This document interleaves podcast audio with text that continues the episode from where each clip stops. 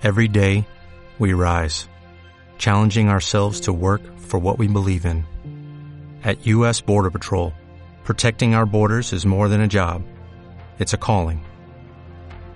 Agents answer the call, working together to keep our country and communities safe. If you're ready for a new mission, join U.S. Border Patrol and go beyond. Learn more at cbp.gov/careers. Apcas no se responsabiliza de las opiniones expresadas por las personas entrevistadas en este podcast.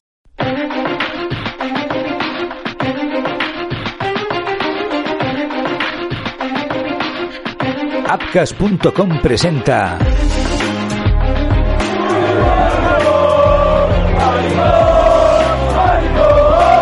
Fútbol. Homofobia en silencio. Episodio 7. Cómo luchar con la homofobia. Castigos y campañas. Tras tanto análisis, el diagnóstico es claro. España adolece de una homofobia recalcitrante. Hay que conceder que ha habido un progreso enorme en un tiempo a esta parte, pero a pesar de que el fútbol ya no es un deporte en el que la homofobia existe de forma activa, todavía está entre nosotros de forma pasiva. Entonces, ¿cómo pueden ayudar las instituciones?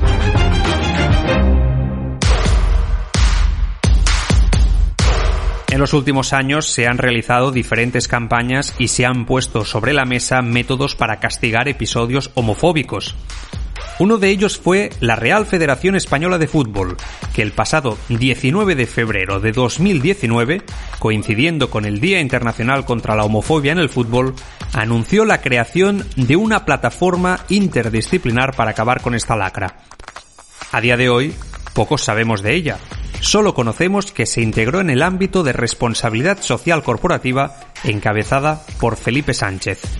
Cuando preguntamos al responsable, su respuesta no pudo ser más ambigua. Desde la Real Federación Española de Fútbol nos hemos pronunciado como una entidad libre de toda discriminación y en ese concepto global de discriminación, sin lugar a dudas, está incluido el de la homofobia. Nosotros, bueno, pues eh, podemos ser un estupendo emisor para transmitir a los organismos correspondientes las denuncias o comunicaciones que nos llegasen en este sentido. Nuestra condena hacia la homofobia se hace también extensiva a cualquier tipo de manifestación que pueda producirse en este sentido dentro del fútbol. ¿eh? Y hay que decir que, bueno, tenemos una disposición a colaborar activamente con esos órganos específicos dependientes del gobierno que administrativamente son quienes funcionan para combatir la homofobia entre todos.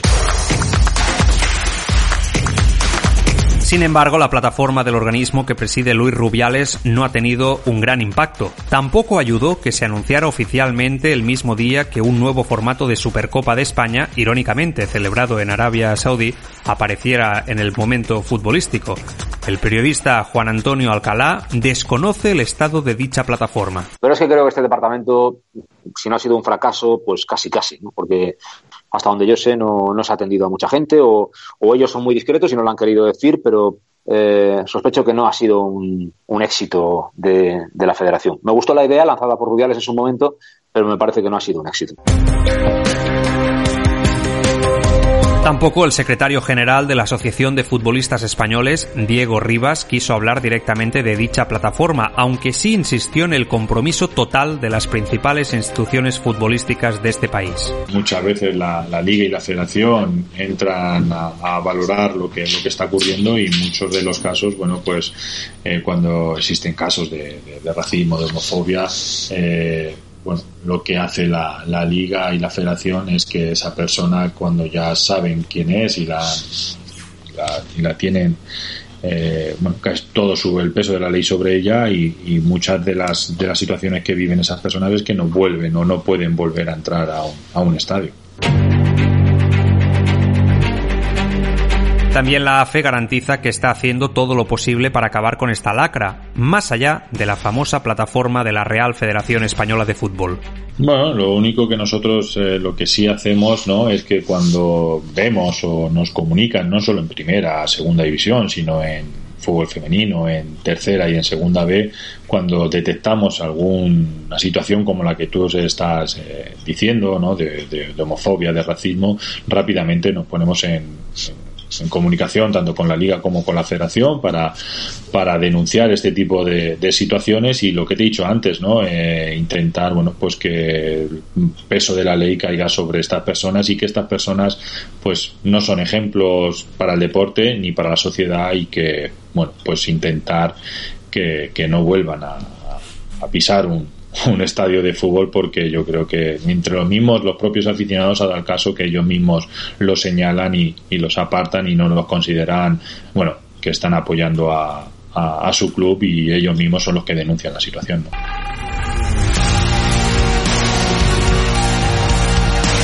Las declaraciones de Diego Rivas contrastan con las de un representante muy activo en el fútbol español como es Tony Calvo, la gente de Sporty asegura desconocer ninguna acción en concreto por parte de la AFE para luchar contra la homofobia. Que a nosotros nos coste no hemos sido, o sea, no hemos sido comunicados de, nada, de ninguna formación ni de nada al respecto. Sí que es cierto que, que AFE, pues bueno, está abierta a cualquier consulta que, podamos hacerle en cualquier momento, pero tanto AFE como la Real Federación Española de Fútbol, o sea, igual que hay otro sindicato de, agentes de futbolistas, o sea, al final hay un teléfono y hay personas que, cualquier duda o cualquier cuestión que podamos plantear se puede plantear libremente y sin ningún tipo de, problema. ¿eh?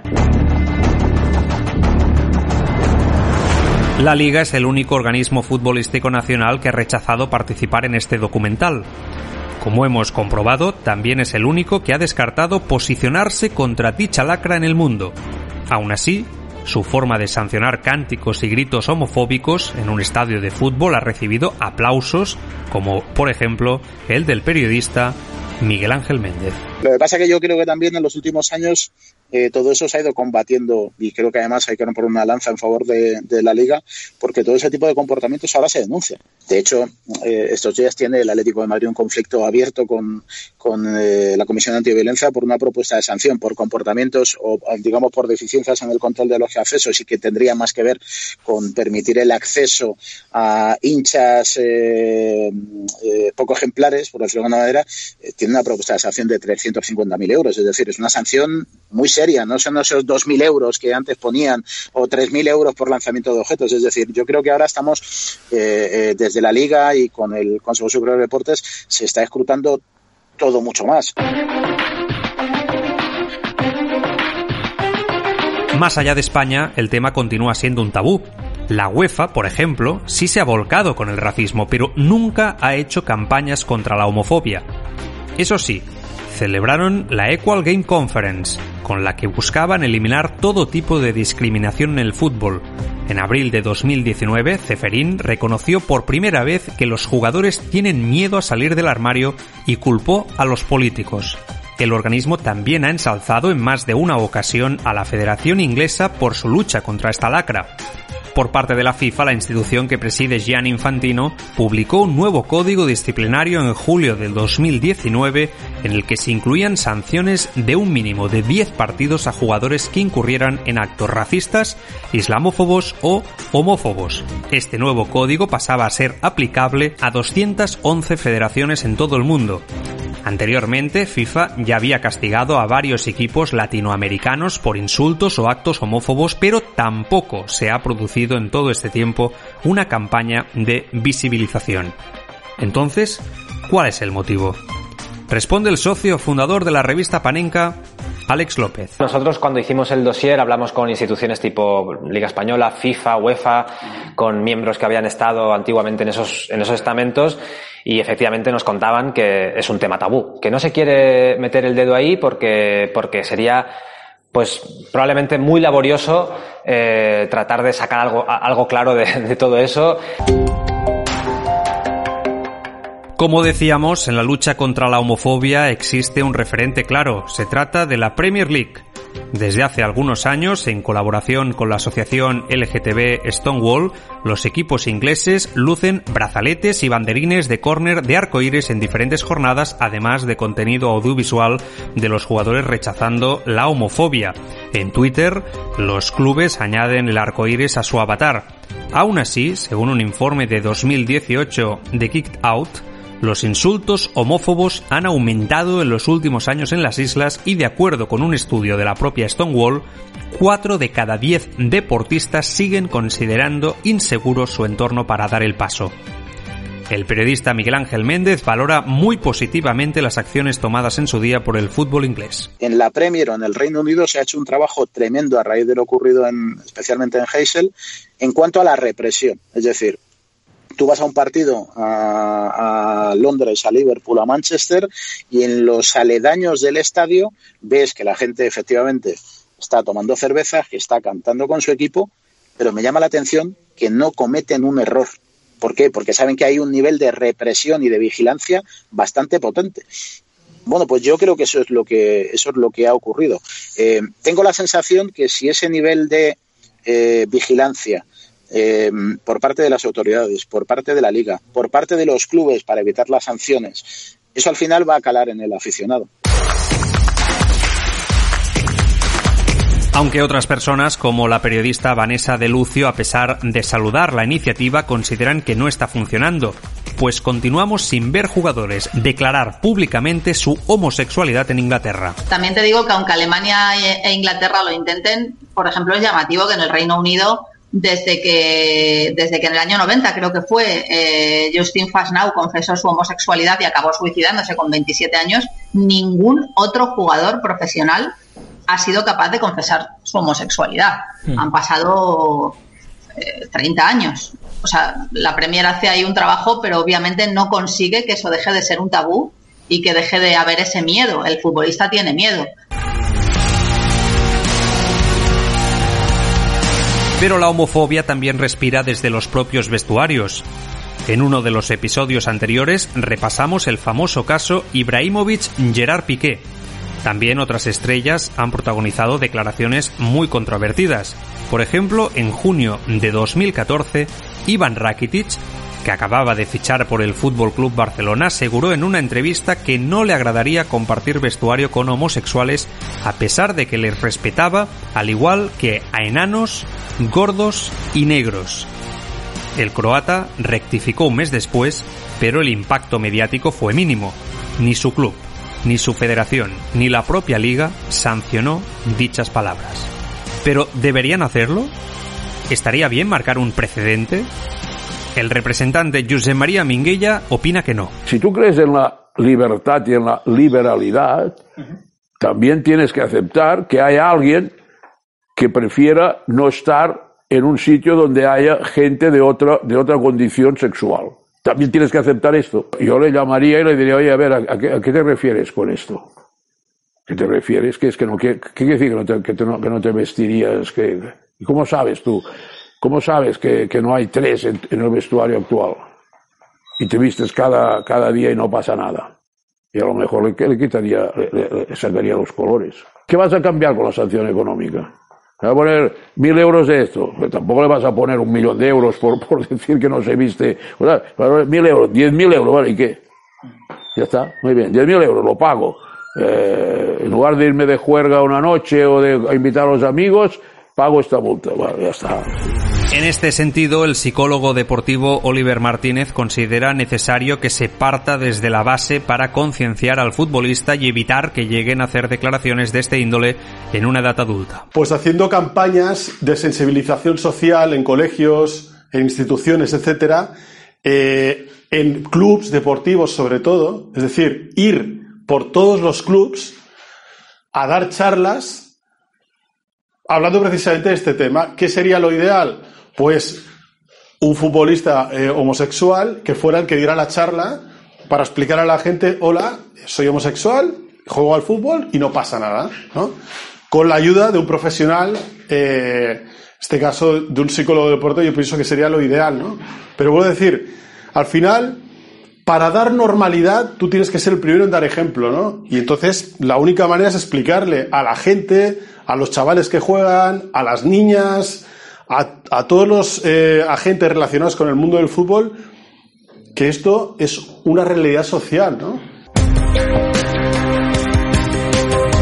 Más allá de los posibles castigos, existen otros remedios para contribuir a la lucha, las campañas.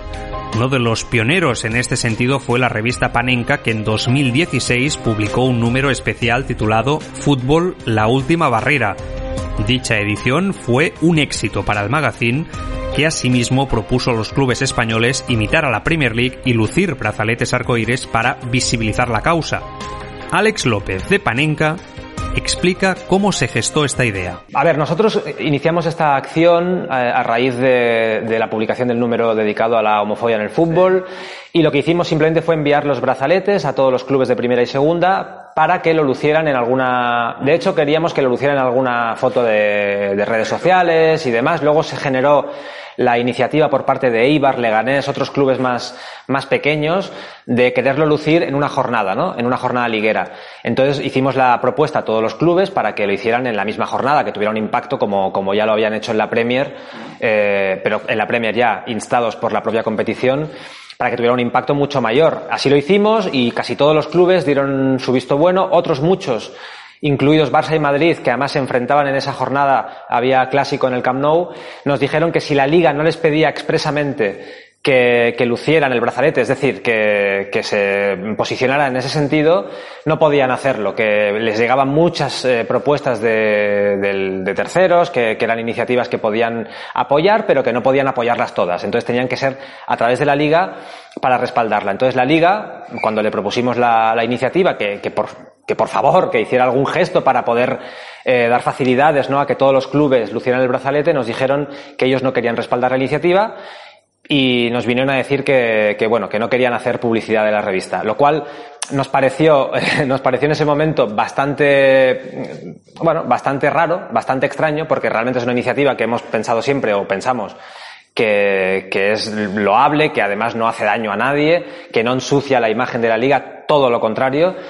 Pero bueno, al final eh, la, la, iniciativa se llevó a cabo de todas formas. Bastantes clubes de primera y segunda una veintena o veinticinco clubes en total lo, lucieron, incluso categorías inferiores, tercera, segunda división B, lo cual nos llenó de orgullo y, la lucha se dio un pasito más para en el fútbol español que se hablara del tema sobre todo y que se, y que se manifestara todos los clubes en, en contra de esta lacra.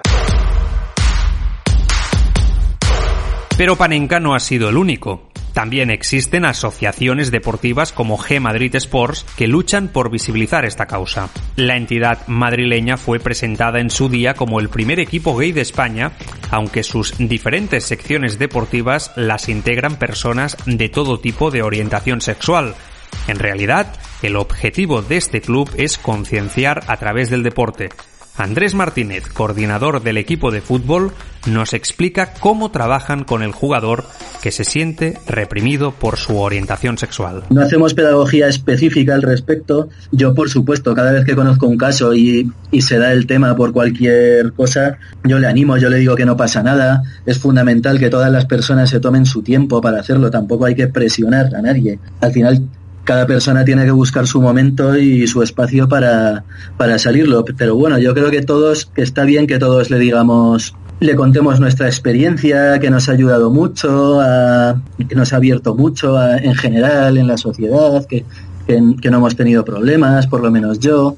O sea, al final, cuando una persona se empiece a creer eso y se da cuenta de que en el ambiente en el que está dentro de G Madrid y en otros muchos se mueva está tan a gusto, pues eso ya al final le impulsa un poco a que finalmente salga del armario con más personas.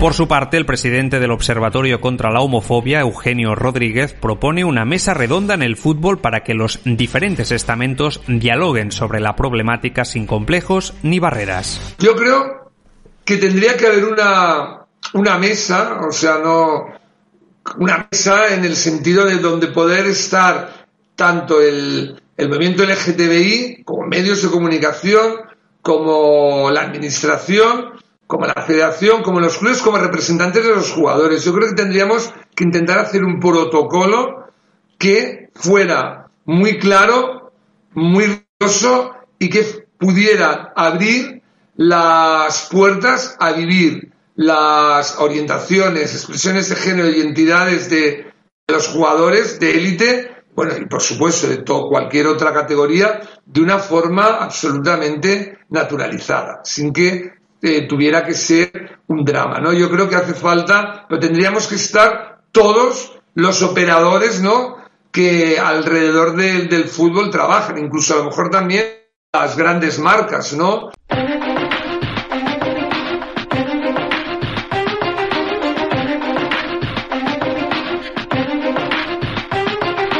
Tras muchos años de intentos, la lucha contra la homofobia continúa en el punto de partida.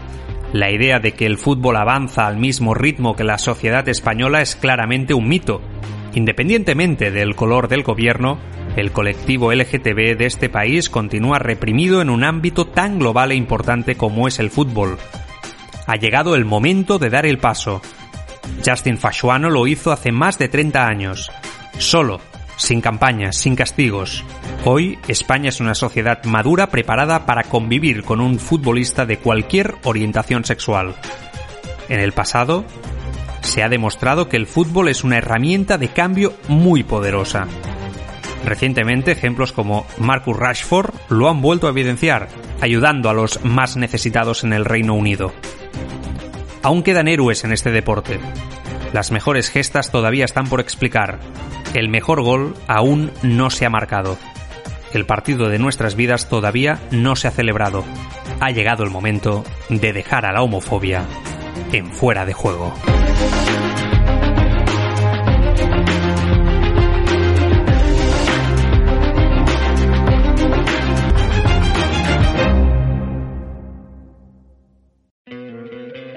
¿No te encantaría tener 100 dólares extra en tu bolsillo?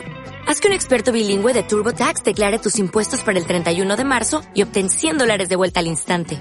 Porque no importa cuáles hayan sido tus logros del año pasado, TurboTax hace que cuenten. Obtén 100 dólares de vuelta y tus impuestos con 100% de precisión. Solo con Intuit TurboTax.